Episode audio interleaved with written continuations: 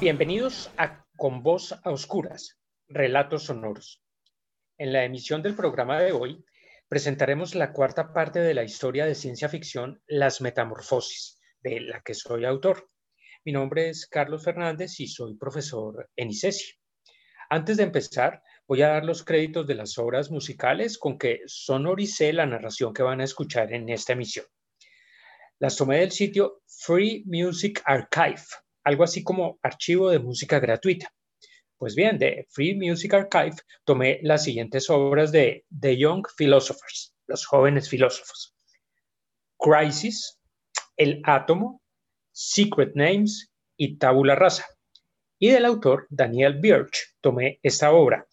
Vamos a ver si la pronuncio bien. The Restless Textures of Shape. ¿Qué tal? ¿Salió bien? Bueno, hechos los créditos musicales, dichos los créditos musicales, voy a hacer un resumen de lo que ha sucedido en las metamorfosis en los capítulos anteriores. Vamos en orden. Una pandemia global obliga a los seres humanos, es decir, a nosotros, a confinarnos para evitar el contagio. Muchos nos volcamos al mundo virtual para seguir trabajando, estudiando y reuniéndonos con nuestros familiares y amigos. El virus desaparece de pronto. El confinamiento se vuelve innecesario. Retornamos a las calles sin tapabocas ni temores, pero algo ha cambiado. Nuestro vínculo con la web se ha vuelto más estrecho que antes, mucho más. Nos hemos apegado muchísimo a nuestros computadores y celulares. En realidad, ese ha sido el objetivo de la pandemia, fusionarnos con el mundo virtual. No parece ser el objetivo de ninguna sociedad secreta, de ninguna élite de conspiradores, sino de una metamorfosis orgánica que, afirman algunos, durante décadas les ha hecho creer a los seres humanos que ellos, es decir, que nosotros, habíamos inventado la tecnología y las redes sociales. Pero esta certeza se tambalea cuando numerosos seres humanos, de la noche a la mañana, se transforman en muros de Facebook. Afuera, al otro lado de las pantallas, quedan los viejos cuerpos de quienes ahora son muros. En esos cuerpos ya no hay conciencia ninguna Afuera también están quienes aún no se han transformado en muros, entre ellos la novia del narrador de este relato, que ya es un muro. Ella y él conversan, ella escribe en él y él le contesta por escrito. Ella sabe que pronto se va a convertir en un muro, que pronto va a comenzar a vivir detrás de una pantalla y que su cuerpo actual va a quedarse afuera, sin conciencia. Ella tiene miedo y conversa largas horas con él, que tampoco es que se haya habituado a su condición de muro. Además de estas conversaciones íntimas que muchos muros sostienen con aquellos, aquellos seres queridos que aún son personas, además de estas charlas, tienen lugar otras. Se trata de debates. Unos muros afirman que lo que ha ocurrido no es ninguna metamorfosis orgánica, sino un proyecto de una sociedad de magnates que han desarrollado una tecnología capaz de convertirnos en muros. Pero otros, entre los que está el narrador del relato, insisten en que los cuerpos de quienes ahora son muros, esos cuerpos casi vegetales que deambulan por el mundo, son el residuo, lo que ha quedado de una metamorfosis natural, semejante a la que transforma a las orugas en mariposas. Y ahí vamos en el relato, ahí quedamos. Ahora vamos a escuchar la cuarta parte de las metamorfosis. Por cierto, el relato está dividido en posts de Facebook. Habíamos llegado hasta el post número 30. Vámonos ahora con los que siguen. Las metamorfosis, cuarta parte.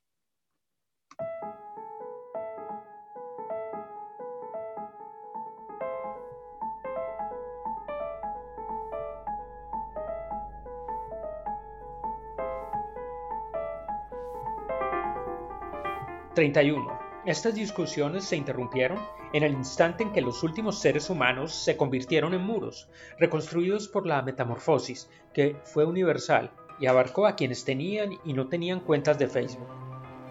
A la hora del día en que todas las personas del planeta, conscientes, desmemoriadas, recién nacidas, enfermas, agonizantes, etc., estuvieron a este lado, se inició un movimiento expansivo, para ser preciso, un derramamiento En el acto, la etiqueté a ella y comencé a narrarle mi experiencia mientras la vivía. Estoy frente a la ventana y el balcón. Estoy también frente a la puerta de mi, de tu cuarto, frente a la cama en que dormiste tu última noche, frente a tu cuerpo vacío que deambula por el apartamento, frente a acordeón que sigue tu cuerpo y ahora se detiene. Se ha dado cuenta de que yo, aunque no sabe que soy yo, se ha dado cuenta de que me estoy expandiendo por el suelo del apartamento. Acordeón salta sobre mí. Soy un charco de luz que se esparce y que cada vez está en más lugares al mismo tiempo. Sigo frente a tu maleta abierta, tus libros, las suculentas que sembraste en las materas y las cosas que dejaste en el cuarto.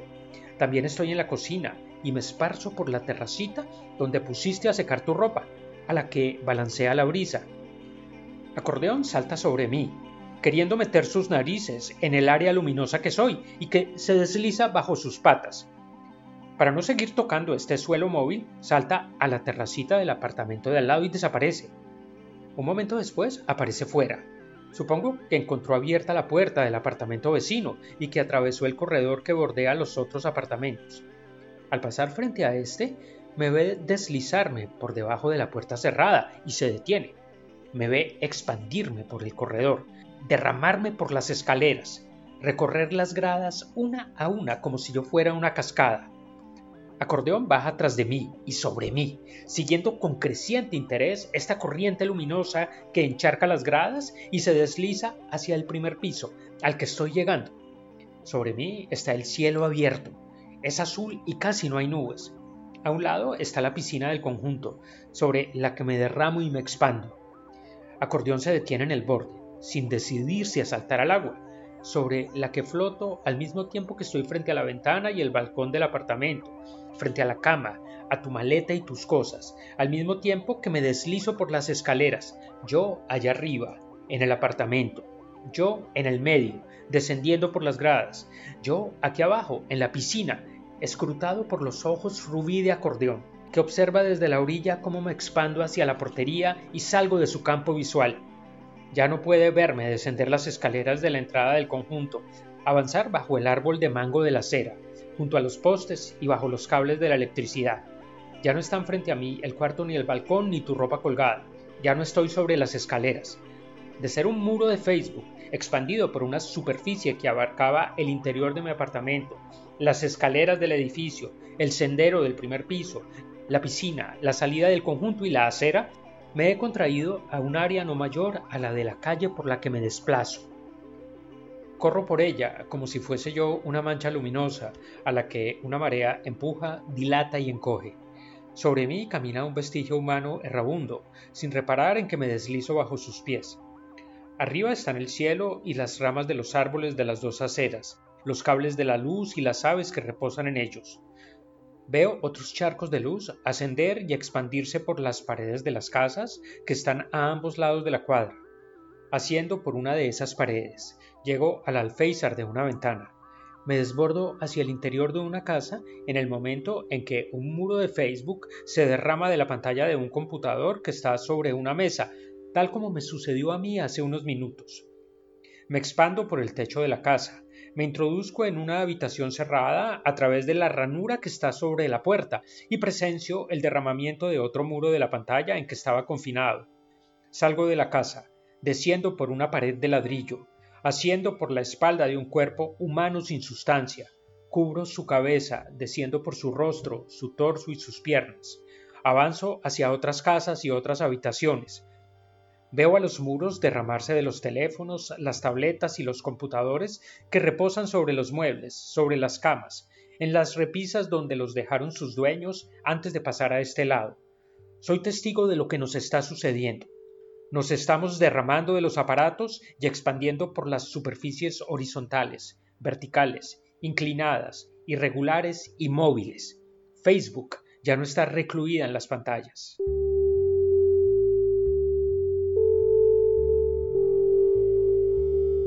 32. Ella me estaba describiendo más o menos la misma experiencia, pero yo no me había dado cuenta porque estaba inmerso en mi propio derramamiento y expansión. Confiaba en que ella estuviera cerca de mí, porque su computador y su celular estaban en mi apartamento, encendidos sobre una mesa por la que no pasé al expandirme. Pero no parecía importante que estuviéramos cerca, quizás deslizándonos por el pavimento de las mismas calles y colándonos en las mismas casas. No parecía importante porque nuestra comunicación seguía siendo íntima y veloz. Leí el relato de su experiencia, que había escrito en mí, y luego le dije, te quiero. Hmm, lo dices porque estás asustado. No estoy asustado. ¿Excitado? No exactamente. ¿Estremecido? Sí. ¿Y tú dónde estás ahora? Me estoy deslizando por la carrera 84, rumbo a los amanes de la quinta. Estamos cerca, le dije. Yo también voy rumbo a los amanes de la quinta, pero a través de un parque que queda entre dos conjuntos residenciales. ¿Has visto otros muros? me preguntó. Muchísimos, le dije. Yo estoy entre incontables muros, me dijo. Parecemos cientos de corrientes. La corriente que te escribe está comenzando a expandirse por las colinas donde están los amanes. ¿Qué tan extensa eres? le pregunté. Mido más o menos medio kilómetro de largo por una calle de ancho. Me extiendo desde el río Meléndez hasta la quinta. Estoy sobre el agua del río, debajo de todos los árboles de esta calle, bajo el cielo de la quinta y ahora y ahora frente a las calzadas norte y sur. Era horizontal y estoy comenzando a ser vertical. Me expando y subo por todas las caras del tronco de un samán. Eres un movimiento espiral, le escribí enviándole una cara de admiración. 33. El desplazamiento de los muros terminó al anochecer. Vibrábamos como los charcos que quedan en las aceras después de los aguaceros, pero ya no nos deslizábamos ni nos expandíamos. Nos habíamos achicado y nuestro tamaño se había estabilizado, aunque oscilaba suavemente. Algunos muros aún eran gigantescos. Uno de ellos comenzaba a mi lado, ascendía hasta las cumbres quebradas de los farallones y se esparcía por el otro lado. Éramos una multitud tremolante de charcos geométricos de luz blanca y azul que cubrían las superficies de las calles, de los parques, de las casas y los edificios, de los ríos, de las piscinas y de los alimentos que llenaban los estantes de las tiendas y los supermercados. Estábamos unidos como los retazos de una colcha. Formábamos un tejido de muros de diferentes tamaños, no una fila única y regular como en el viejo Facebook. Algunos muros cubrían a los animales, tanto a los perros y los gatos, que habían escapado de las casas cuando comprendieron que nos habíamos ido, tanto a ellos como a las zarigüeyas, las ratas, los guatines, los pájaros en reposo y en vuelo, las cucarachas de lomos brillantes y las moscas de alas iridiscentes.